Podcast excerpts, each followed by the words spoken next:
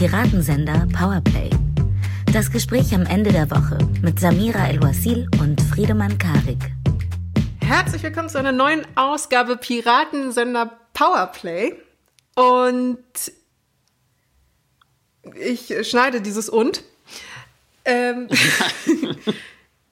Oder auch das nicht. passiert, das ist natürlich die klassische Situation, wenn man sich vorher keine Gedanken gemacht hat, wie man jetzt genau einsteigen will. Also und dann die Mailbox. Ja, ja, ja, jetzt ja, ja. Ja, jetzt kommt der. Ja, ich habe dir neulich schon mal gesagt. Für mich bist du wirst du mehr und mehr zu einer dieser Personen von aus der Schule, die immer gesagt haben, ich habe gar nicht gelernt, und dann auf einmal eine 1 minus schreiben. Die ne, mit der eigenen Unfähigkeit, vermeintlichen Unfähigkeit und Unvorbereitetheit kokettieren wollen, hier ganz frech und tief stapeln. Hm. Ja, da grätscht aber mir gleich mal hier dazwischen. Die Osterruhe vor dem Sturm, die atmende Motivation der Restriktionen, der Typ, der äh, die Sonne in Besonnenheit putzt. Der Friedemann Karik. die Sonne in Besonnenheit.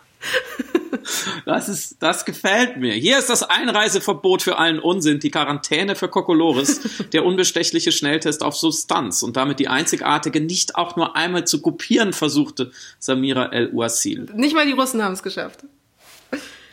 Nein, Samira 5. Samira V. Spamira. Samira V bist du. Ja, nach, nach letzte Woche Samirax ist jetzt Samira Fauda. Finde ich gut. Wir brauchen auf jeden Fall mehr von dir. Was, über was sprechen wir denn heute, liebe Samira, in dieser wirklich wunderbaren Woche? Heute wird eine vielleicht bisschen andere Folge, denn unser roter Faden wird sein das Manifest für eine offene Gesellschaft, was von einigen Public Intellectuals, Schauspielern, Kunstschaffenden und Kulturschaffenden veröffentlicht wurde und in den Debattenring rund um die Corona-Diskurse geworfen wurde wir, glaube ich, wenn das hinhaut, hangeln wir uns so ein bisschen an den Inhalten, die dort verhandelt werden, entlang, aber versuchen natürlich damit auch als trojanisches Pferd sozusagen diese chaotische Woche aufzuarbeiten und therapeutisch diskursiv zu behandeln. Was war denn das Schlimmste in dieser Woche eigentlich? Meine Güte, du hast dich nicht vorbereitet. da perlt ja wieder ein Satz nach dem anderen raus, wie, wie bei VW vom Band gelaufen. So gut genormt sind die heute.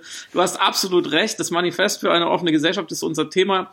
Mm, auch weil wir glauben, daran kann man so die, die Temperatur und die Qualität des ganzen Corona-Diskurses messen, der uns ja diese Woche wieder sehr beschäftigt hat. Und man kann so ja vielleicht so den einen oder anderen Schlenker Richtung Identitätspolitik oder andere gerade virulente Dinge äh, machen.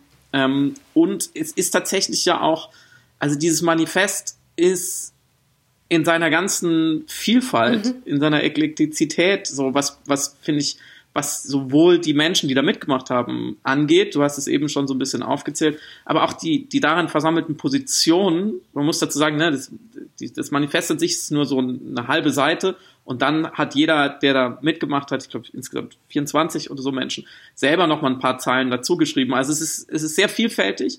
Das können wir schon mal verraten. Die, die Bandbreite ähm, ist, ist sehr groß. Es gibt sehr, sehr auch kluge, richtige Meldungen. Es gibt ein paar, wo man nicht so genau weiß, ob es jetzt ernst gemeint ist. Auch so vom Stil her ist es sehr verschieden. Es ist, finde ich, so, es ist wie so ein intellektueller Mikrokosmos, wo so alles drin ist. Ich war vor Jahren in einer ganz, ganz anderen Zeit, in einem Land vor unserer Zeit heißt es, auf dem Festival namens Garbage in Polen und da haben, haben sie in einem Jahr das ganze Festival einmal in klein nachgebaut. Mhm. Auf so acht Quadratmetern, so jede Bühne und man durfte nur rein in diese, in dieses Mini-Garbage, wenn man auf Knien gerobbt ist und, und sich so ganz klein gemacht hat und man hat so einen Fingerhut voll Gin Tonic gekriegt. Oh Gott, das war natürlich vor allem in den geistigen Achtgaszuständen, in denen man auf diesem Festival unterwegs war, hochgradig unterhaltsam und irgendwie sehr verzaubert und Und irgendwie ist, ist, ist so ein Manifest, wo so viele verschiedene Leute mitschreiben, sozusagen der ganze, das ganze Land, der ganze Diskurs einmal irgendwie, Liebling, ich habe den Diskurs geschrumpft sozusagen. Mhm.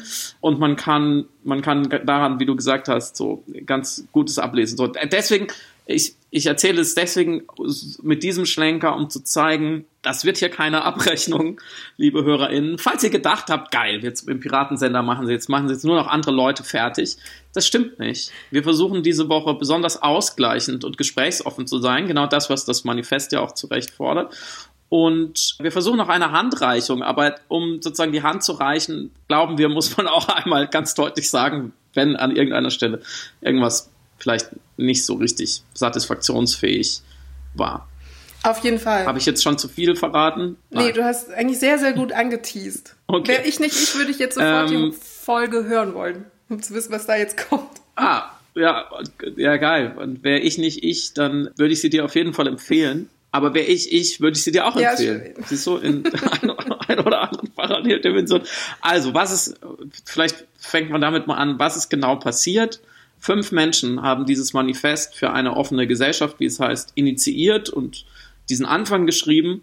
Und diese fünf Menschen, das sind Hedwig Richter, die Historikerin, Markus Gabriel, der Philosoph, Rene Schlott, ein Historiker aus Potsdam, Ulrike Gero, die Politikwissenschaftlerin und Jürgen Overhoff, ein Erziehungswissenschaftler. Mhm. Richtig? Mhm. Soweit richtige Bestandsaufnahme und dann sind genau. da sehr, sehr viele mehr oder weniger bekannte Menschen noch dabei. Also die meisten haben mir zumindest schon was gesagt, ein paar kannte ich noch nicht. Und sehr, sehr viele kluge Köpfe, muss man auch sagen. Eben Hedwig Richter zum Beispiel finde ich immer wieder sehr, sehr erhellend, wenn sie sich äh, äußert. Oder auch die letzte Woche hier wärmstens empfohlene Mito Sanyal, die das Buch Identity geschrieben hat. Ein ganz, ganz kluger Kopf. Oder auch der Galerist Johann König zum Beispiel, den ich etwas besser kenne und der auf jeden Fall ein, ein sehr cleverer Bursche ist. Das heißt, diese Vorschusslorbeeren Rennen kann man schon mal geben. So, jetzt schiebe ich dir den schwarzen Peter zu und sage, wer ist denn noch so alles dabei, liebe Samira? An äh, Leuten, die Wortmeldungen dazu gereicht haben. Naja, also die, ich muss gestehen, natürlich äh, reagierte ich dann auch erkennenderweise auf die Person, die du genannt hast. Wir haben aber auch viele Leute aus der Kulturbranche, also zum Beispiel eben Caroline Link als äh, Regisseurin. Wir haben äh, Volker Bruch, den Schauspieler, Corinna Kirchhoff, auch Schauspielerin. Also naturgemäß auch Leute aus dem Bereich der Kunst, die jetzt massiv darunter leiden, dass wir Einschränkungen im Bereich der Kunst haben und Kultur, im Kulturschaffen, vor allem eben in den performativen Berufen, die einer Bühne bedürfen. Mhm. Deswegen nur natürlicherweise irgendwie äh, logisch, dass sie so ein Manifest, was irgendwie insgesamt jetzt erstmal versucht, Kritik zu üben, auch befürwortend unterstützen. Wir haben dann aber auch unsere Lieblingsphilosophin derzeit, Svenja Flassbühler. mit äh, der ich, ich, ich verlache das ein bisschen, weil ich sie immer mehr interessant werdend finde im Laufe dieser ganzen Debatte und äh, auch andere Auftritte. Und wir hatten zum Beispiel, ach ja, Franziska Augstein selbstverständlich, die auch eben schon sehr lange sich als Kritikerin der Maßnahmen auch vokal hervortut und jetzt auch mit einer neuen Kolumne auf dem Spiegel das äh, regelmäßig thematisiert. Vielleicht noch so vorab als Information, also es ist in der Welt und im Freitag erschienen, am Donnerstag, am 25. Und ich fand schon mal die Wahl der zwei Medien interessant, weil sie auf dem politischen Spektrum natürlich diametral kontrastierend zueinander sich verhalten. Interessant fand ich aber auch, dass das Manifest bei der Welt hinter dem hinter der Paywall war und beim Freitag nicht, was ich auch irgendwie für ein Manifest für die offene Gesellschaft zumindest erwähnenswert fand, sagen wir mal so. Mm, und die Tatsächlich sprichst du da gleich einen wichtigen Punkt an. Ich darf kurz addieren, dieser, diese vermeintlichen beiden e-, Enden des Spektrums ja. ähm, personifizieren sich ja auch in den Chefredakteuren bzw. Im, im, Herausgeber des Freitags, äh, Jakob Augstein, der ja gerade in der ersten Phase der Pandemie durch eine, sagen wir mal, sehr, sehr kritische, und zwar nicht gegenüber den Maßnahmen, sondern generell dem, gegenüber dem Phänomen und der Pandemie, dem medizinischen Faktum des Virus, sehr, sehr kritische Haltung aufgefallen ist, Manche mhm. würden sagen, er kippte da schon leicht ab äh, in, eine, in eine Art des Virus zu leugnen an sich. Und auf der anderen Seite der Weltchefredakteur Ulf Poschardt, der, der ja auch, sagen wir mal, ein ich würde mal sagen, ein Meinungsfreiheitsextremist fast schon darstellt, weil er eigentlich bei jeder passenden oder unpassenden Gelegenheit seine Form der Liberalität und des Anything Goes fordert. Also auf den, auf den ersten Blick sind es, ist, es, ist es auch eine kluge Wahl, zwei so verschieden gelagerte mhm. Medien auszuwählen. Auf den zweiten Blick finde ich es dann fast schon wieder sehr konsequent mhm. eigentlich für das, was auch drin steht. Ja, und es spiegelt natürlich auch insgesamt die in Anführungsstrichen ideologische Ausrichtung der Leute, die kritisieren, nicht mehr die Maßnahmen in der Öffentlichkeit kritisieren zu dürfen. Also es ist eben kein Links-Rechts-Schwerpunkt wahrzunehmen mhm. und genauso in der Heterogenität der Kritiker und sogar, um noch einen Schritt weiter zu gehen, in der Heterogenität der harten, radikalen Kritiker, also respektive eben sogenannte Querdenker oder Corona-Leugner, kann man wahrnehmen, es geht hier gar nicht um die Systemfrage, sondern erstmal ganz grundsätzlich um die Freiheit des Einzelnen oder die vernommene Freiheit des Einzelnen und die Rebellion des Individuums gegen den Staat. Und hier kommen so hufeisenmäßig die, diese beiden Bewegungen im Rahmen der pandemischen Maßnahmen zusammen und finden sich sozusagen solidarisch beieinander. Mhm. Also der, die eine Seite, die für die absolute Freiheit des Einzelnen, des Individuums und die Mündigkeit und Eigenverantwortung argumentiert und die andere Seite, die sagt, wir müssen gegen den Staat, wir dürfen uns vom Staat nicht unterminieren lassen, wir müssen dagegen aufbegehren würden uns aber selber nicht als liberal wahrnehmen. Und jetzt ist ja der grundsätzliche Impetus dieses Manifests, das sind wie gesagt echt nur äh, ein, ein, ein Dutzend Sätze, von denen ich jetzt mal zwei zitieren würde, findet auf der Diskursebene statt, also auf der Metaebene. Und äh, ich glaube, es ist ganz wichtig, jetzt in der kommenden Stunde die Ebenen zu trennen, mhm. zumindest in diesem Podcast. Und ich zitiere jetzt einfach mal das, das Anliegen des Manifestes. Sie schreiben, wir wollen die Diskussion wieder versachlichen, um im Rahmen des demokratischen Spektrums den Raum für einen freien Dialog zu schaffen und offenes Denken verstärkt zu ermöglichen. Was ich schon mal anmerken würde, ist interessant, weil es für mich eine Setzung, ähm, dass der Raum für einen freien Dialog gerade nicht da mhm. ist. Sonst müsste man ihn nicht schaffen. Exakt, ja. ähm, es geht weiter. Vor allem dürfen wir nicht den Verschwörungsfanatikern, Extremisten und Demokratiefeinden das Feld überlassen, wenn es um die kritische, kritische Bestandsaufnahme und das konstruktive Hinterfragen der Corona-Maßnahmen geht. Das ist eine zweite sehr interessante Setzung, nämlich man scheint davon auszugehen, dass Stand jetzt die allermeiste Kritik und zwar auch die konstruktive Kritik, das konstruktive Hinterfragen der Corona-Maßnahmen eben von Extremisten und Demokratiefeinden ausgeht. Mhm. Ne, ich dann sagen, also dann scheine ich doch zum Beispiel oder wir beide in einer sehr, sehr, sehr, sehr kleinen Minderheit, wenn wir jetzt sozusagen in diesem Denkmodell nicht auftauchen, weil wir machen seit einem Jahr nichts anderes, als die Regierung halbwegs konstruktiv für ihre Maßnahmen äh, zu kritisieren. Ja. Und der dritte Satz, wir wollen weg von der erregten Zuspitzung in den Medien, weg von Konformitätsdruck und einseitiger Lagerbildung in der Gesellschaft und weg von einem unguten Schwarz-Weiß-Denken. Und das, da steckt jetzt eigentlich schon wieder, also da sind mehrere Punkte drin. Als erstes, wir wollen weg von der, also das ist ja auch eine Setzung, ne? wir sind da, wir wollen weg. Da muss man, finde ich, den, muss man, finde ich, auch kleinteilig dieses Manifest ernst nehmen. Das sind Leute, die sich professionell mit Sprache beschäftigen. So, dann kann man jetzt sagen, Erbsenzählerei. Ich finde aber wichtig, einmal die impliziten Setzungen sich anzuschauen. Mhm.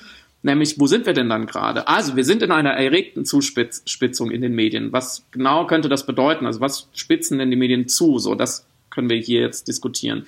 Zweitens, wir sind in einem Konformitätsdruck mhm. und in einer einseitigen Lagerbildung in der Gesellschaft. Das heißt, in ihrer Wahrnehmung eine einseitige Lagerbildung, ja, auch interessant, keine keine zweiseitige Lagerbildung wie in der Polarisierung, was Polarisierung ist ein Wort, was am Anfang in dem Manifest vorkommt, mhm. sondern eine einseitige Lagerbildung bedeutet, die Gesellschaft schlägt sich zu großen Teilen in ein Lager und dadurch entsteht ein Konformitätsdruck, dass man sich da auch hinschlagen kann. Also das verstehe ich, das ist logisch, wenn 80, 90 Prozent auf einer Seite stehen, dann die anderen 10, 20 Prozent fühlen dann natürlich einen, einen gewissen Druck. Mhm. Und weg heißt es weiter von einem unguten Schwarz-Weiß-Denken. Das heißt, wir befinden uns gerade in einem unguten Schwarz-Weiß-Denken. Und ich glaube, das ist genau, das ist wichtig, dass da Menschen auf eine Bühne treten, ne, weil so ein offenes Manifest in zwei großen Zeitungen und mit, mit auch flankierenden Interviews im Deutschlandfunk und so weiter.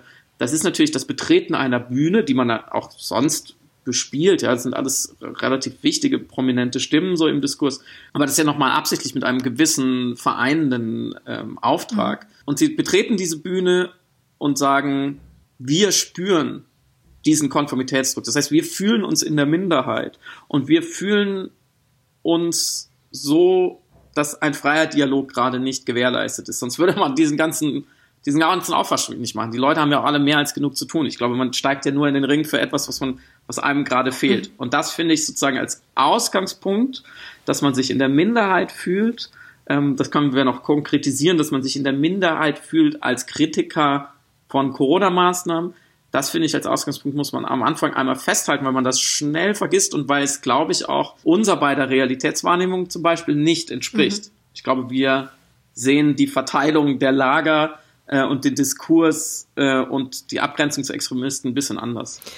Absolut. Oder? Ja, ich finde auch diese Positionierung insofern interessant, als meiner Ansicht nach irgendwie, hm, wie soll ich sagen, eine nicht Fehlwahrnehmung, aber eigentlich doch eine Fehlwahrnehmung insgesamt der, der Schwerpunkte, die in der Debatte gesetzt werden. Also der Diskurs hat sich ja seit März erstens wahnsinnig ausdifferenziert. Also wenn wir doch, jetzt rein auf medialer Seite, wenn wir darüber nachdenken, wie zum Beispiel die Bundesregierung kritisiert worden ist für die Impfstoffverfügbarmachung und die Logistik, da gab es so viel Kritik, dass sogar andere Medien mhm anderen Medien wiederum gesagt haben, ja, jetzt in der Zeit so kritisch sein ist vielleicht auch ein bisschen harsh. Und dann wiederum die Gegenbewegung war, nein, nein, wir müssen als Journalisten natürlich unseren Auftrag erfüllen, eben die Regierung und alle Maßnahmen, die sie beschließt, kritisch einzuordnen.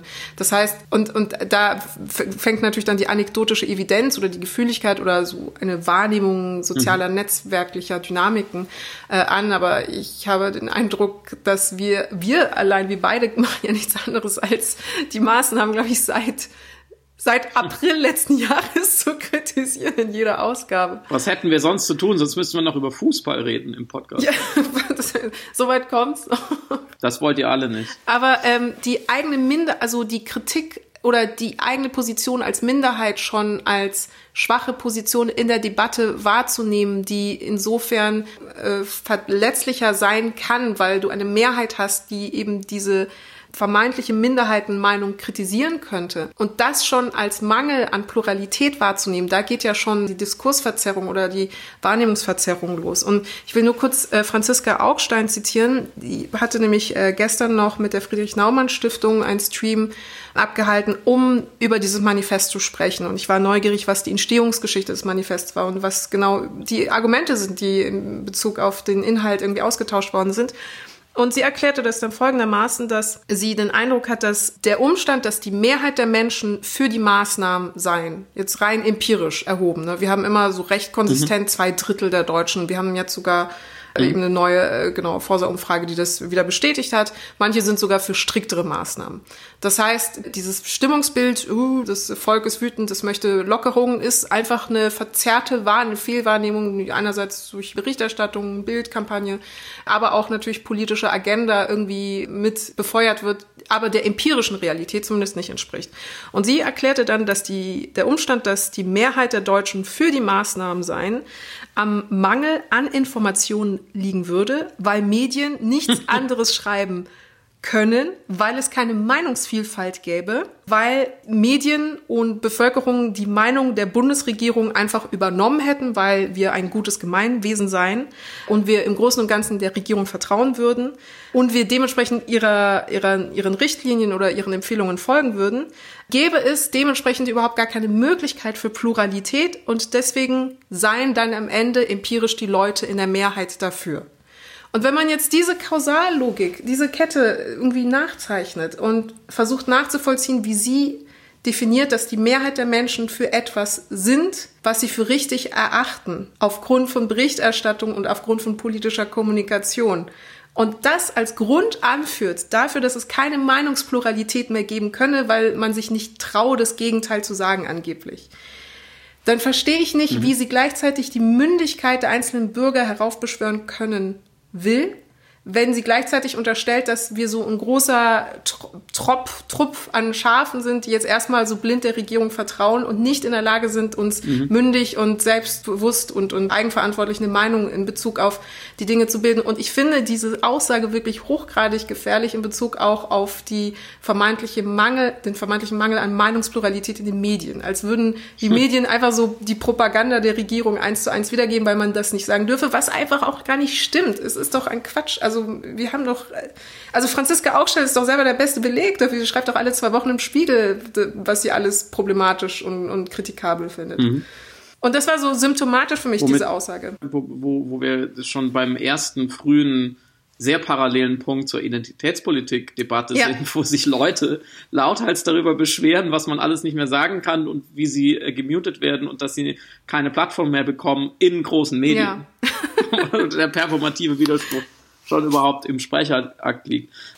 Das ist schon interessant. Das ist natürlich jetzt, ich glaube, Franziska Augstein ist, Augstein ist da auch schon eine, ja, ich will jetzt nicht sagen extreme Ausformung, aber schon eine etwas streitbarere Person mit streitbaren Positionen. Es gibt, was ich ganz bemerkenswert finde, was man auf jeden Fall dazu sagen muss, es, erst, erstens gibt es ja ganz viele Meldungen in diesem Manifest und auch das Manifest selber mit Punkten, Forderungen, Haltungen, die man nur uneingeschränkt unterschreiben ja, kann. Ja, stimmt. Also so eine grundsätzliche Offenheit, ja, auch finde ich, finde ich gut, was mehrmals anklingt, ähm, die Annahme, dass, dass die Gegenseite, auch wenn man noch so im großen Dissens ist, das nicht aus Bösartigkeit oder Dummheit vorbringt, sondern weil sie einfach eine andere Perspektive hat und dass der Irrtum immer auch bei mir liegen kann. Also eine grundsätzliche Offenheit für mögliche Fehler. Das erinnert so ein bisschen an dieses inzwischen pervertierte spanische Diktum, wir werden einander viel verzeihen müssen. Mhm. Es ist eine große Unsicherheit, also äh, ich zitiere wieder aus dem Manifest, tauschen wir uns besonnen in Ruhe, ohne Angst, mit Sinn für die Zwischentöne und ohne vorschnelle Schuldzuweisungen mhm. aus. Hart in der Sache, aber moderat im Ton. So, das, glaube ich, ist unbestreitbar eine sehr richtige und wichtige Forderung. Kann, da kann man sich schon ab und zu mal immer wieder dran erinnern. Da ist schon wieder ein Wort drin in dem Satz, den ich gerade gesagt habe, der, das mir schon wieder, also da horche ich schon wieder auf, nämlich die Angst. Mhm. Tauschen wir uns besonnen ohne Angst aus.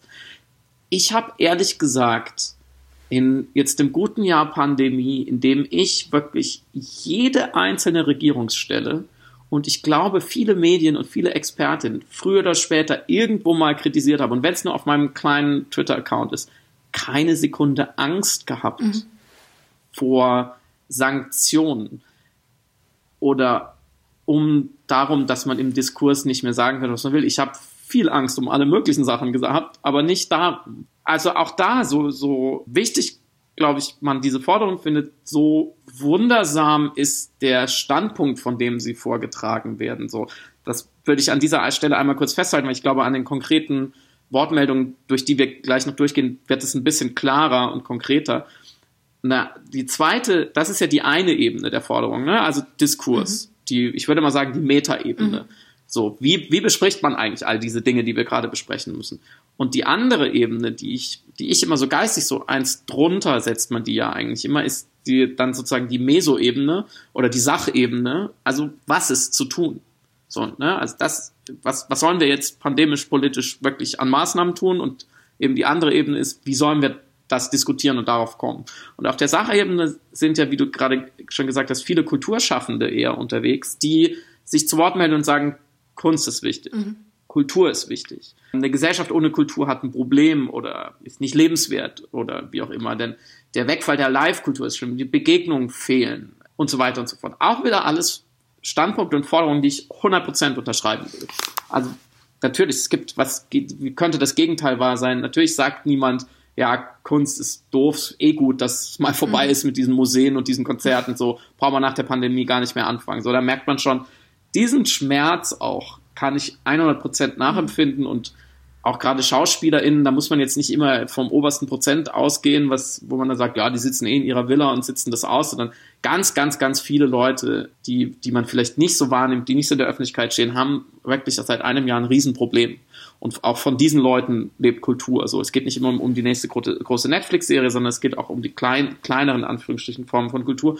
Und dieser Wegfall ist natürlich sehr, sehr, sehr, sehr schwierig so.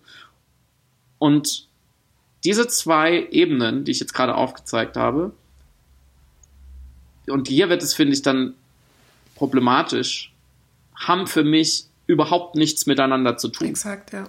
Denn die Kulturszene oder die Kulturschaffenden haben ein legitimes Anliegen, dafür zu werben, dass man sie nicht vergisst und dass man so schnell wie möglich das wieder aufleben lässt. Genauso also politisch diskursiv gesehen, für mich vielleicht ein bisschen mehr als alle anderen, aber an sich gesehen genauso wie der Sport zum Beispiel mhm. oder andere gesellschaftliche Subsysteme, die, die nicht in Anführungsstrichen systemrelevant sind. Ja, die Verein der Briefmarkensammler will sich genauso wieder treffen, wie ein Kleinkunstmensch sein Theater wieder aufmachen will. Ja, es, quer durch die ganze Gesellschaft ist es ein Riesenproblem, dass wir uns nicht begegnen können und dass wir keine Live-Kultur mehr haben. So, das ist, wenn man wenn man so will, ein Klientel. Es ist ein Partikularinteresse, was für mich auch eine übergeordnete Bedeutung hat, dass ich sage, Museen und Kunst und Kultur und Konzerte sind einfach für die Gesellschaft so wichtig, dass es darüber hinausgeht, dass nur die Leute, die das machen, zufriedengestellt sein müssen. Wir brauchen das als Gesellschaft. Aber es ist eben ein Teilbereich der Gesellschaft. Und diese diskursive Ebene, die ist auf eine Art drüber gebaut. Mhm.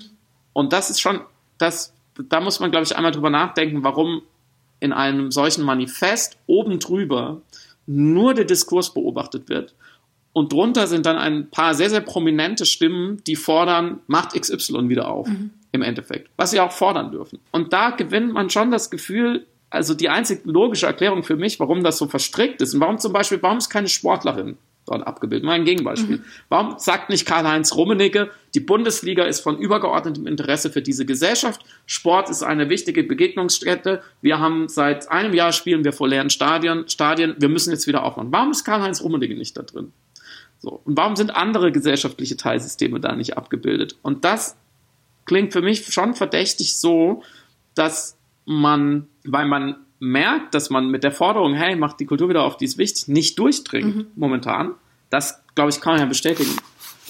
Es ist natürlich verlockend, auf die nächsthöhere Ebene zu springen und sagen, ja, aber es gibt ja keine Meinungsfreiheit. Und die, diese, diese Ebenenverschiebung, diesen Ebenensprung, glaube ich, beobachten wir in ganz vielen Diskursen und auch hier, nicht nur an dem Beispiel mit den Kulturschaffenden, sondern an ganz, ganz vielen Stellen, dass ich auf der Sachebene eine Frustration erfahre, zum Beispiel ich, Friedemann, würde auch gerne wieder, ich würde gerne wieder vor Publikum lesen, sagen wir jetzt mal. Mhm. So, ist momentan nicht möglich. So, jetzt sage ich dreimal irgendwo, hey, Lesungen sind total wichtig, hier Bücher, geistige Tankstellen, bla. Funktioniert trotzdem nicht. So, jetzt habe ich natürlich zwei Möglichkeiten. Entweder ich begnüge mich damit und sage, so ist eben Demokratie, es ist Pandemie, es ist blöd, wir können keine Lesung machen. Oder ich suche mir einen anderen Weg. Und ich denke da immer so an, tatsächlich an Super Mario weil wie in so einem Jump and Run, so die Sachebene ist so die, die erste Ebene und wenn da das Monster kommt oder da ist zugebaut, dann muss ich springen. Mhm. Und dann springe ich auf die Metaebene, weil ich da vielleicht wieder weiterkomme und da kann ich irgendwas Interessantes einsammeln und dann werde ich vielleicht größer und dann springe ich wieder runter und dann bin ich groß genug, das zu überspringen. Es ist für mich immer eine Ausweichbewegung, wenn ich auf der einen Seite nicht weiterkomme und das ist ja, da sind wir uns einig, das wird auch auf absehbare Zeit leider nicht so sein. Mhm. Also die Live-Kultur wird auf absehbare Zeit nicht mehr stattfinden. Und dann mit dieser Frustration umzugehen, ist natürlich schwer und es ist dann vielleicht verführerisch zu sagen, dann muss sich der Diskurs ändern. Und da sind wir bei dem Punkt, den, den du eben herausgestrichen hast, dass jemand wie Franziska Augstein auf den mündigen Bürger und die Bürgerin abstellt und auf eine große Liberalität. Mhm. Aber wenn das nicht das Ergebnis hat, was sie vielleicht gerne hätte, ja. und die Mehrheit ist halt für Maßnahmen wie Österreich, die sie nicht will, dann ist auf einmal der Diskurs kaputt. Ja, ich finde, und da, du hast zwei sehr, sehr wichtige Sachen benannt. Das eine ist tatsächlich der zu kritisieren. Super Mario. Super Mario, super wichtig. Endgegner immer wichtig. Aber ähm, äh, jetzt habe ich die Unverwundbarkeitsmusik im Kopf. Einerseits ist ja.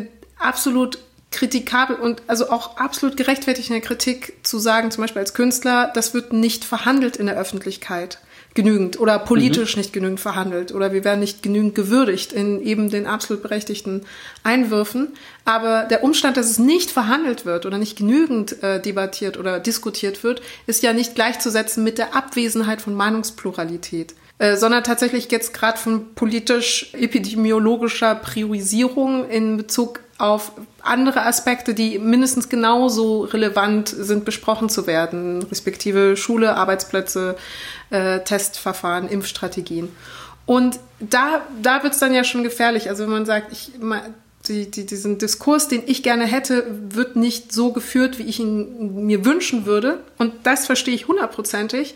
Bedeutet gleich, der Diskurs ist kaputt, es gibt keine Meinungsfreiheit, es gibt keine Meinungspluralität. Und ich glaube, was du treffenderweise mit der Meso- und der Makroebene beschrieben hast, ist ja auch im Grunde genommen ein Ausweichen auf Disziplinen und Felder, wo man wieder argumentativ und äh, in der Debattenkompetenz zu Hause ist. Also wir haben auf der einen Seite eine mhm. epidemiologische Realität, die ist eher naturwissenschaftlich zu bearbeiten und zu beackern. Und ich weiß, natürlich muss man das interdisziplinär auch betrachten mit Matrizen und auch soziologisch und ethisch, aber im Grunde ist sozusagen die epidemiologische Realität ja erstmal eine naturwissenschaftliche. Ich, wenn, ich, äh, zum, wenn ich zum Arzt gehe und ich möchte eine Krebsvorsorge machen, um eine Krankheit präventiv zu behandeln, dann gehe ich erst nicht zu meinem Steuerberater und frage ihn, wie es sein könnte, wenn ich Krebs hätte. Ich gehe nicht zu meinem Priester, um mit ihm zu klären, wie es sein wird, wenn ich mal Krebs habe, sondern ich gehe erst zum Arzt und er sagt, du musst das und das und das machen und dann vertraue ich darauf als Bürger. Und das, also das schon mal mhm. anzuerkennen, einfach diese Intuition der Naturwissenschaft da doch ein Mühe mehr zu vertrauen, als jetzt auf die sozusagen ähm, gedankenphilosophischen, ethischen, rechtsphilosophischen Fragen, die dann aber auch berechtigterweise an anderer Stelle gestellt werden. Aber das sozusagen dem Bürger abzusprechen und zu sagen, der ist so naiv, der lässt sich da jetzt von der Regierung so äh, vereinnahmen und äh, ist nicht schlau genug, sich dagegen zu wehren, wehrt euch doch mal dagegen. Das finde ich dann auch unlauter von anderer Seite aus genau denselben Argumenten, wie eben die Personen in dem Manifest angeführt haben. Und das zweite, die zweite Ebene ist dann die Verquickung zwischen Meinungsfreiheit insgesamt, ne, also es wird ja auch von einer Verrohung oder einer Verschärfung der Debattenkultur im Allgemeinen gesprochen. Und im Grunde genommen, im Subtext ist ja dann die, das ganz große Besteck, also Cancel Culture, Political Correctness, man darf so insgesamt Sachen nicht mehr mhm. sagen. Und das wird jetzt eben vermengt mit dieser politischen Situation. Und diese beiden Sachen haben aber gar nicht so viel zu, miteinander zu tun, wie suggeriert wird. Und dementsprechend mhm. fallen dann natürlich auch die Antworten der einzelnen Protagonisten super unterschiedlich aus, weil sich jeder das Steckenpferd rausnimmt, was ihn persönlich betrifft. Also jeder haut mit seinem Hammer auf den Nagel, den er glaubt, dort wahrzunehmen. Und noch, also vielleicht ist noch ganz kurz interessant als Einschub, zur Entstehung des Manifests der Historiker äh, Jürgen Over Overhoff hat ihm ein bisschen kurz erzählt, wie die überhaupt darauf kamen, das zu schreiben. Und ich fand interessant, dass sie sagten, es mhm. ist nur ein Angebot. Das ist kein so Manifest, Manifest, sondern eine Einladung zur Diskussion. Und da wird einem auch klar, also wenn das so gelabelt wird als Einladung zur Diskussion, dass natürlich die Aussagen, die darin ja auch hoch, hochgradig trivial sind. So, wir sollten uns alle äh, zivilisiert miteinander austauschen, äh, man muss Dinge besprechen. Mhm. Und diese Strohmänner, die ja auf der einen Seite aufgebaut werden, um mit ihnen durch irgendwelche Türen zu rennen, die sowieso da sind, äh, ergeben dann viel mehr Sinn, wenn man feststellt, okay, das wurde halt als Einladung geschrieben. Aber die Genese war, dass die Überlegungen, diesen Text ab abzufassen, Mitte Februar anfing, weil es einen Artikel in der SZ gab namens Mehr Diktatur wagen. Die, eine gut recherchierte mm. Person hätte jetzt gewusst, wer diesen Artikel geschrieben hat. Ich gehöre nicht dazu, aber Mehr Diktatur wagen hatte man ja, glaube ich, so in den Headlines vielleicht so auch wahrgenommen. Und das hat mhm. ihn und eben äh, die Mitinitiatoren so aufgebracht. Also allein diese, diese Forderung, mehr Diktatur wagen. Und ich kann auch verstehen, warum natürlich das in dieser headlinigen Formulierung extrem triggernd sein muss, gerade in der Pandemie, mhm. äh, nach einem Jahr vor allem. Und parallel dazu war dann eben auch Karl Lauterbachs schlecht formulierte Aussage darüber, dass die Unverletzbarkeit Verfügbarkeit der Wohnung Polizisten nicht daran hindern darf, äh, eine Überprüfung zu machen oder eine mhm. polizeiliche Kontrolle. So, und diese beiden Sachen haben dann eben dazu geführt, ah, wir müssen jetzt irgendwas machen. Das kann nicht mehr, das können wir uns nicht mehr gefallen lassen.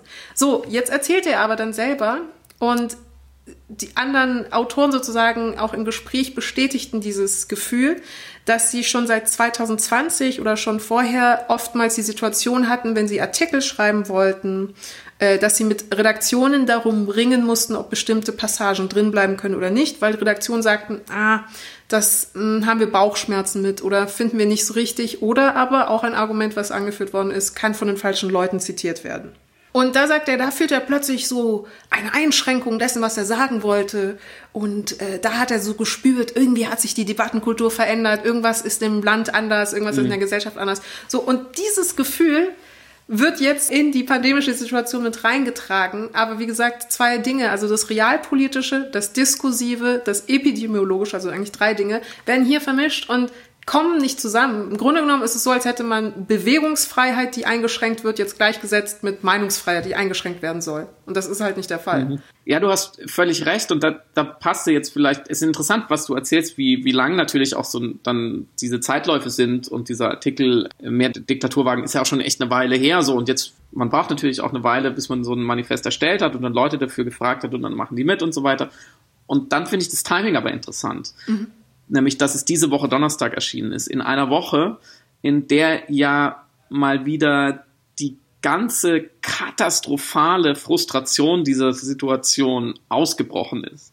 Also just an dem Tag, an dem man mal wieder vor Augen geführt bekam, dass die Regierung massiv versagt. Mhm. Ne, also wir hatten wieder die Ministerpräsidentenkonferenz, dann gab es die Osterruhe, dann, dann gab es den Rücktritt von der Osterruhe. Merkel musste sich oder wollte sich dann entschuldigen. Auch die Wochen davor waren schon geprägt von Testfrust, Korruptionsskandale, Impfchaos und so weiter und so fort. Also ich glaube, worauf sich alle Menschen in diesem Land einigen konnten diese Woche war, es ist sehr, sehr schlecht. Es läuft einfach sehr, sehr schlecht. Und da kann ich natürlich den Schmerz akuterweise warum jemand dann in einem Manifest sagt, so geht's nicht weiter, Leute, hört mal zu, noch besser verstehen. Mhm. Weil natürlich auf dieser e-, epidemiologisch-medizinischen Ebene, die du angesprochen hast, auf der nun mal, und das sind sie, glaube ich, alle, GeisteswissenschaftlerInnen wie wir nicht so richtig gut auch funktionieren, nicht so richtig Grip kriegen und oft nicht so richtig verstehen, was da jetzt eigentlich los ist. Und wir müssen uns den ExpertInnen so ein bisschen anvertrauen, wie du gesagt hast. Also da fühlen wir uns eh nicht zu Hause. Und wenn es dann auch noch so schlecht läuft, dann, dann passt es natürlich alles noch viel besser. Und ich habe ja auch schon auf verschiedensten Kanälen mich diese Woche wieder mehr beschwert, als ich eigentlich wollte, wie sehr auch die Sprache kaputt ist, mhm. zum Beispiel von den MinisterpräsidentInnen, wie leer diese Vokabeln, Strategiekonzept sind, wie sehr sie sich die ganze Zeit selber widersprechen, wie sie auch ihre Einstellung zum, zum Souverän der Bevölkerung, es klingt wie so ein Stockholm-Syndrom, ja, die, die Menschen, die infizieren sich ja immer weiter, aber die wollen auch Öffnung. Was sollen wir denn tun? Und Wissenschaft dagegen ist auch eher so ein, so ein irgendwie notwendiges, aber nicht weiter relevantes Ärgernis, dass man den Modellen glaubt man jetzt auch nicht mehr so richtig und dann guckt man halt mal und dann fällt man wieder auf die Schnauze. Also es scheint ja eher weniger Rationalität zu herrschen. Rationalität scheint eher abzunehmen. Mhm. Ja, wir fühlen uns ja immer schlechter gemanagt. Und daher kann ich natürlich jeden, der jetzt sagt, das verdammt, was machen wir denn jetzt? Da ist irgendwas kaputt, grundsätzlich verstehen. Aber interessant ist doch, dass quer durch die Wortmeldung dieses Manifests durchscheint, dass sie eine Situation hochgradig kritisch bewerten, genauso wie wir in Anführungszeichen, aber aus komplett entgegengesetzten Gründen auf der Sachebene. Den Leuten, die sich da zu Wort gemeldet haben, sind ja die Lockdown-Maßnahmen zu strikt.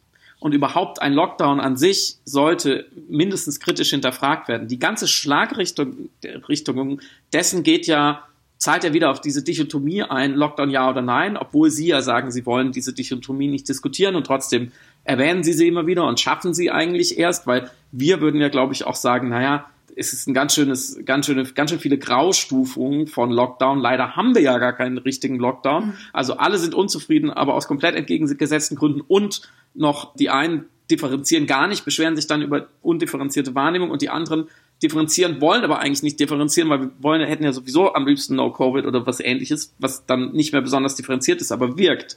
So, und das, das ist doch interessant, dass man, dass man schon so eine grundsätzlich verschiedene Realitätswahrnehmung hat. Also, dass diese Leute, zumindest in der Mehrheit, wirklich sagen, diese krass harten Lockdowns, die müssen weg und mhm. werden wir die Hände über den Kopf zusammenschlagen und sagen, ohne einen krass harten Lockdown sind wir geliefert. Mhm.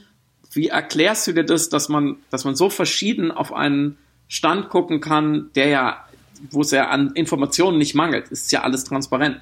Wir wissen ja alle genau, welche Regeln gelten. Jein, also Information an Mangel ist vielleicht auch eines der Aspekte, weil ähm, es wird wenn, wenn sozusagen gesagt wird, das ist zu streng oder es ist zu schwach. Also erstmal, wenn ich sage von beiden Seiten, meine ich das nie in Form einer Äquidistanz, sondern einfach von zwei Gruppen. Also ich glaube nicht, dass irgendwie beide Seiten sozusagen gleich groß sind, das nur vorab.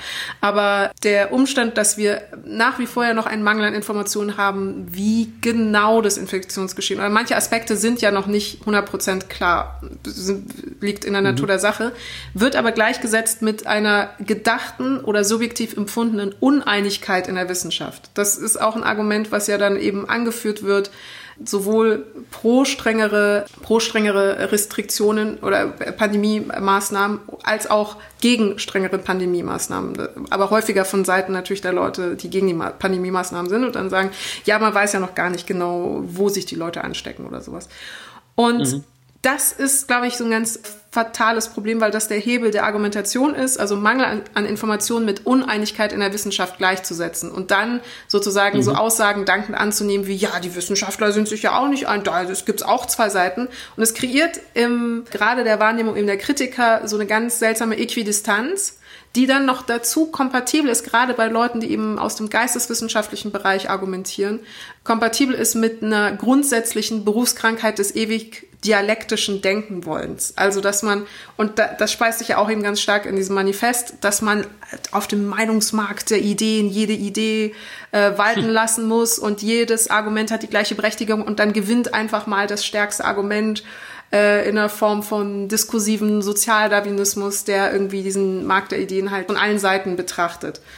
Und das bedenkt aber eben ganz viele Verzerrungen nicht oder, oder empirische Daten oder naturwissenschaftliche Daten, aber funktioniert natürlich in einer dialektischen Logik von jemandem, der sagt, man muss eben alle Meinungen äh, abbilden können, dürfen, total gut. Und dann wird sowas wie, die Wissenschaft funktioniert genauso, die ist uneinig, da gibt es Leute, die sind dafür, da gibt es Leute, die sind dagegen. Es wird dann analog wahrgenommen. Aber was man ja vergegenwärtigen muss, ist erstens, also es gibt einen, einen mehr oder weniger wissenschaftlichen Konsens. Es gibt ja erstmal die grundsätzliche Information, dass die Reduktion der Kontakte das Infektionsgeschehen eindämmt.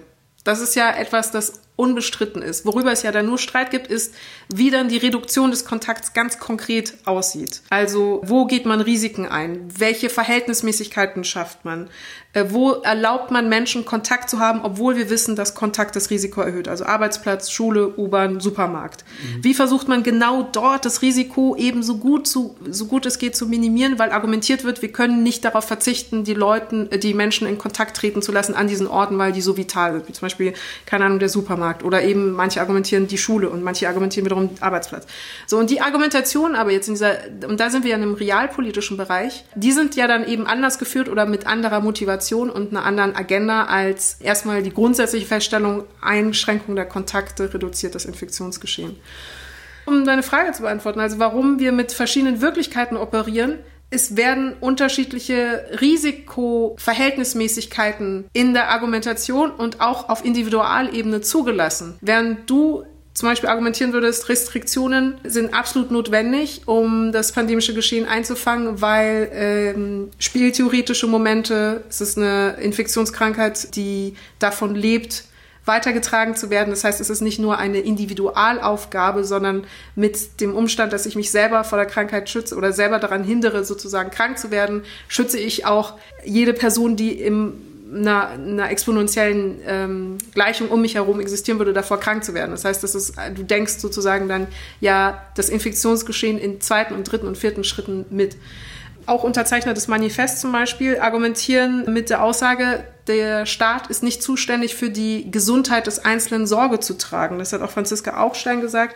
und auch eben zum Beispiel der Anwalt David Schneider Adea Mensa. Also beide sagen, es ist nicht Aufgabe der Regierung oder der Politik, uns vom Krankwerden zu schützen, krank zu werden oder sogar in letzter Instanz zu, zu sterben, ist im Grunde genommen unsere eigene Verantwortung und auch Zeichen unserer Autonomie, sagt dann tatsächlich auch David Schneider, Adea Mensa. Mhm. Und mit dieser äh, sozusagen argumentativen Ausgangslage sind dann natürlich jede Ein äh, ist dann natürlich jede Einschränkung zu strikt, ist natürlich jede mhm. äh, pandemische Maßnahme eine Verminderung unserer Autonomie. Das heißt, die Wirklichkeiten, auf denen wir operieren, also warum wir eben diese ja fast gegensätzlich anmutenden Wirklichkeitskonstruktionen haben, auf denen wir dann versuchen, irgendwie dem pandemischen Geschehen gerecht zu werden, liegt einfach an der argumentativen Ausgangslage, an der Prämisse, mit der wir überhaupt arbeiten.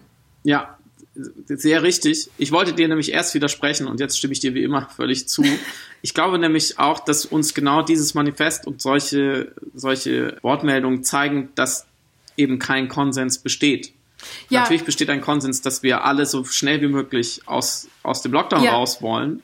Ähm, wobei ja manchen wird das ist ja schon nicht mehr zugestanden. Manche sagen, ja, Lauterbach und so, die sind Lockdown-Fanatiker, die finden das ganz toll. Ja. Ähm, ne, was auch wieder eine interessante Position ist. Ähm, aber ähm, das hat mich Marina Weißband auch nochmal explizit drauf gebracht. Natürlich wollen alle, dass es vorbei ist, aber die einen wollen den Lockdown beenden und die anderen die Pandemie. Ja um den Lockdown zu beenden. Und sie verstehen, dass man erstmal die Pandemie beenden müsste. Und ich glaube, worüber eben kein Konsens herrscht, ist eine Frage, die verdrängt wird, auch zu Recht verständlicherweise verdrängt wird, die auch in dem Manifest keine Rolle spielt, die aber die eigentlich immer zwischen den Zeilen wieder aufscheint. Auch genau bei den Sachen, die du äh, gerade vorgelegen hast, gelesen hast, nämlich die Frage lautet, wie viel ist ein Menschenleben wert? Ja. Also, wie viele Tote pro Tag nehmen wir in Kauf für ein offenes Land? So, das ist eigentlich die Frage, die diskutiert werden müsste. Und es gibt eine Seite, die sagt null. Ja, die sagt, wir wollen die Pandemie beenden und dann können wir auch den Lockdown beenden. Und deswegen kann es nur eine Zahl gleich null geben. Und wenn das sozusagen medizinisch fast nicht möglich ist, weil man das Virus nicht komplett in den Griff kriegt, dann muss sie trotzdem unser Ziel sein. Ja. Und dann, diese, diese, diese Gruppe ist aber, glaube ich, in der Minderheit tatsächlich. Sonst hätten wir schon Zero Covid, weil Zero Covid ist die logische Konsequenz daraus. Mhm. Und die viel größere Gruppe in diesem Land sagt, eine, würde eine Zahl größer als null nennen, auf die Frage, wie viele Tote würdest du in Kauf nehmen, um komplett alle Maßnahmen zu beenden? Mhm. Sie würde aber niemals diese Zahl nennen. Mhm. Weil natürlich allein die Antwort auf die Frage, schon eine gewisse Sanktionierung bedeutet. Allein, dass ich diese Frage schon beantworte, bedeutet, dass ich so utilitaristisch und so egoistisch auf eine Art drauf bin, mhm. dass ich sage, naja, die, die, die 10 oder die 100 oder die 1000, setzt irgendeine Zahl ein pro Tag, die müssen es uns wert sein, sozusagen. Also diese, die, allein sich dazu zu verhalten explizit ist in unseren Moralkonstruktionen schon schwer bis eben fast unmöglich. Und ich glaube, das, das ist der nicht geführte Dialog und die Meinungsunfreiheit und die Angst, die eigentlich gemeint ist in diesem Manifest. Ja. Ich will dann niemand unterstellen, dass er oder sie irgendeine astronomisch hohe oder, oder sonst wie zu verurteilende Zahl einsetzt. Es sind sicherlich auch Menschen dabei, die sagen null. Ja, das meine ich damit gar nicht. Aber der, die Leerstelle im Diskurs ist diese Frage und die Antwort darauf. Und momentan bewegen wir uns ja auf einem Pfad, der diese Frage sozusagen performativ, implizit beantwortet mit, wie viel sind gestern gestorben zwei, drei, vierhundert Menschen. Mhm. Ja, das scheint es uns momentan wert, fast alle Restriktionen aufzulösen. Mhm. So. Und selbst tausend Tote am Tag schien es uns im demokratischen Prozess im Ergebnis nicht wert, zum Beispiel die Büros zu schließen. Mhm. Ja? Der Regierung sind es diese tausend Tote am Tag nicht wert, sonst hätte es sie gemacht. So, das muss man einmal so hart aussprechen, finde ich. Und ich glaube auch, dass wir uns momentan und da kann man Demokratie auf eine perverse Art fast schon wieder loben. Wir befinden uns momentan, glaube ich, ziemlich genau auf dem Durchschnitt der Antworten, wenn man alle Deutschen fragen und zu einer Antwort zwingen würde. Mhm. So, ich glaube, dass diese, alle diese Antworten ergeben eine gaußsche Normalverteilung, eine Glockenkurve, ähm, wahrscheinlich mit einem, mit einem Me Median, sagen wir mal, bei ein paar hundert, weil daran haben wir uns gewöhnt. Und die Leute würden sagen, jetzt mal aus der Tüte gesprochen, 200 Tote am Tag durch so eine Pandemie, das müssen wir, das ist, das heißt mit dem Virus leben. Mhm. Das genau heißt mit dem Virus leben und mit dem Virus sterben. Und ich glaube, diese Kurve unter die großen Schwankungen und Abstumpfung, weil wir natürlich vor einem Jahr viel, viel, viel, viel weniger Tote hatten als zum Beispiel im Winter und wir trotzdem heute keine schärferen Maßnahmen einfordern. Wir werden in den nächsten Wochen viel, viel mehr Tote haben, als wir uns vorstellen können und wir werden trotzdem nicht komplett alles dafür tun, damit es aufhört. Mhm. Und dadurch sind, glaube ich, viele Menschen auch, werden in einen tribalistischen Reflex gedrängt, wenn sie diese Frage auf sich zukommen sehen. Wenn sie zum Beispiel sagen, ja, ich möchte mein, mein Geschäft wieder aufmachen und die Gegenseite würde fragen, okay, wie viel Tote am Tag nimmst du dafür in Kauf? Mhm. So, was sag mir eine Zahl und dann können wir darüber diskutieren, ob wir uns einigen können. Das stößt mich natürlich in meinem, in meiner Identitätskonstruktion auf eine Seite, auf der ich vielleicht gar nicht stehen will. Ja, aber wenn ich nicht, wenn ich da auf die Frage nicht null antworte, sondern im, im irgendwo im hintersten Kopf, Ende meines Kopfes habe ich vielleicht eine Zahl, dann falle ich auf die andere Seite mhm. und dann fühle ich mich natürlich auch auf eine Art mit, mit dieser Zahl unterdrückt, weil natürlich kann ich sie nicht äußern. Mhm. Und das alles kann nur passieren, weil wir so ein politisches Vakuum haben. Hätten wir eine Politik, die diese Null ernst nimmt, dann hätten wir No-Covid und dann hätten wir eine sehr, sehr klare Politik, an der man sich abarbeiten kann, dann würden wir nur auf der Sachebene diskutieren. Hätten wir ein Modell, das Gegenmodell der Durchseuchung, sozusagen auf eine Art ein schwedisches Modell, dann hätten wir auch eine andere Diskussion, weil dann würden wir uns die Köpfe einschlagen, ob das eigentlich in Ordnung ist. Und ich würde ganz klar sagen, nein, mhm. das wäre ein, ein, ein, ein Verbrechen. So, da wir aber irgendwo dazwischen liegen und uns nicht trauen, diese Frage wirklich zu diskutieren, wird es immer wieder Stellvertretergefechte geben und das Dankbarste ist natürlich auf, in einer Debatte, die nicht vorangeht, ist, über die Debatte zu streiten. Mhm. So, wenn sich niemand durchsetzt und wir auch nach 16 Jahren Angela Merkel und in diesem System gelernt haben, dass das genau Gegenstand der Regierungspolitik ist, nämlich dass es am Ende kein echtes Ergebnis gibt und dass es ein fauler Kompromiss ist, der rauskommt und dass wir weder die Null in einer Frage verfolgen, noch die X, ist es mir egal, Hedonismus, los geht's, alle gehen feiern, sondern wir immer wieder in der Mitte landen. Natürlich kriegt man dann irgendwann das Gefühl, der Diskurs ist kaputt. Das kann ich völlig verstehen. Absolut richtig, was du sagst und auch prototypisch eben für den deutschen Umgang ähm, in der Kommunikation und in der realpolitischen Ausführung. Der Wunsch, im Englischen sagt man, have the cake and eat it too. Und die Aussage damit, mhm. die gemeint ist, wenn du den Kuchen gegessen hast, dann hast du ihn nicht mehr. Aber wir wollen tatsächlich beides. Wir wollen essen und dünn bleiben. Wir wollen äh, athletisch sein und keinen Sport Öffnen, machen. Ja. Schrödingers Katze der Beschlüsse. Also wir wollen die Pandemie einschränken und machen gar nichts oder machen es nur halb. Und das äh, widerspricht natürlich pandemischen Realität. Aber was im Grunde genommen eingefordert wird dann mit diesen Debattenbeiträgen ist das Recht auf Verdrängung oder das Recht auf magisches Denken als Meinungsfreiheit. Also mhm. die Erlaubnis, eben genau diese Überlegungen, die du gemacht hast, willentlich auszuklammern. Und als letzter Punkt, also willentlich auszuklammern in dem Sinne, dass man einfach so tut, als sei das nicht Teil der eigenen Überlegungen, sondern dass es tatsächlich um natürlich den Marktplatz der Ideen geht und die Meinungsfreiheit. Aber Im Grunde genommen befinden mhm. wir uns auf einem äh, zynischen Feld der Ethik, äh, der so fast ins wirtschaftsökonomische, so Malthusien-mäßige geht, also die Quantifizierbarkeit der Wertigkeit von Menschenleben.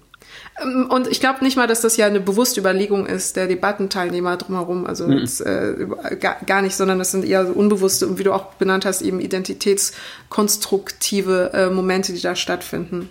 Nur als letzter Punkt, tatsächlich, selbst wenn man diesen Weg selbst wenn Menschen frank und frei werden, das zu sagen und zu äußern und sagen würden, ja, ich traue mir das zu, das zu quantifizieren, ich würde jetzt diese Zahlen nennen, müssten sie ja noch dazu nicht nur quasi die Quantifizierbarkeit von Menschenleben in Kauf nehmen, ähm, zu akzeptieren ähm, und dementsprechend auch eben den Tod zu akzeptieren, sondern ja auch die Interdependenz dieser Krankheit wahrnehmen. Also es geht ja dann eben nicht nur um Menschen, die sterben, sondern auch zum Beispiel in ganz konkreten Fall ja auch Kinder, die sich ja mit Covid infizieren könnten. Das heißt, selbst wenn wir sagen würden, mhm.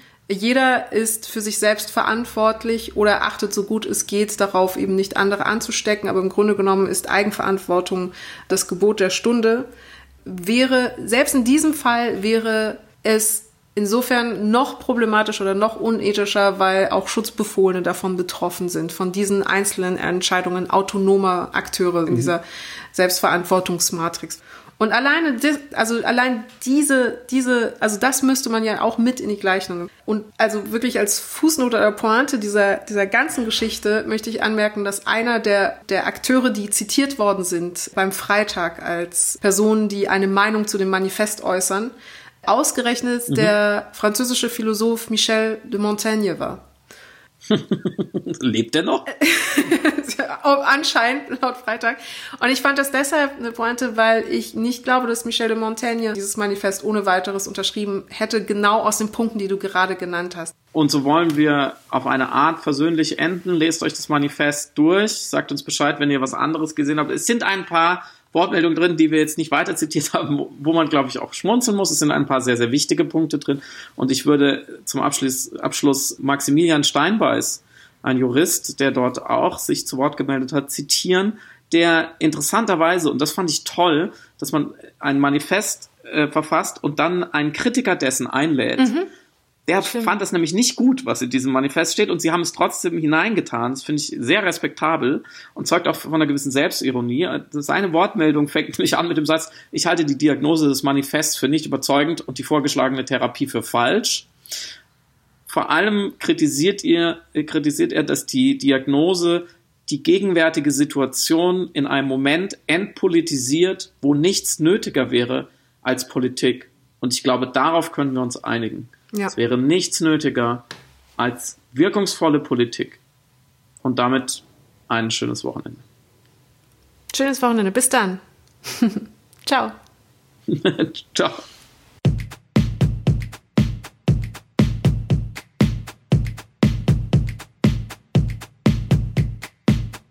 Du hörst Piratensender Powerplay. Das Gespräch am Ende der Woche mit Samira El-Wasil und Friedemann Karik. Piratensender Powerplay ist eine Produktion von Powerplay Productions in Kooperation mit Yin Yang, der unsichtbaren Yogamatte für den diskreten Yogi. Du willst Yin Yang zwei Wochen kostenlos testen? Abonniere diesen Podcast überall und gewinne gutes Karma.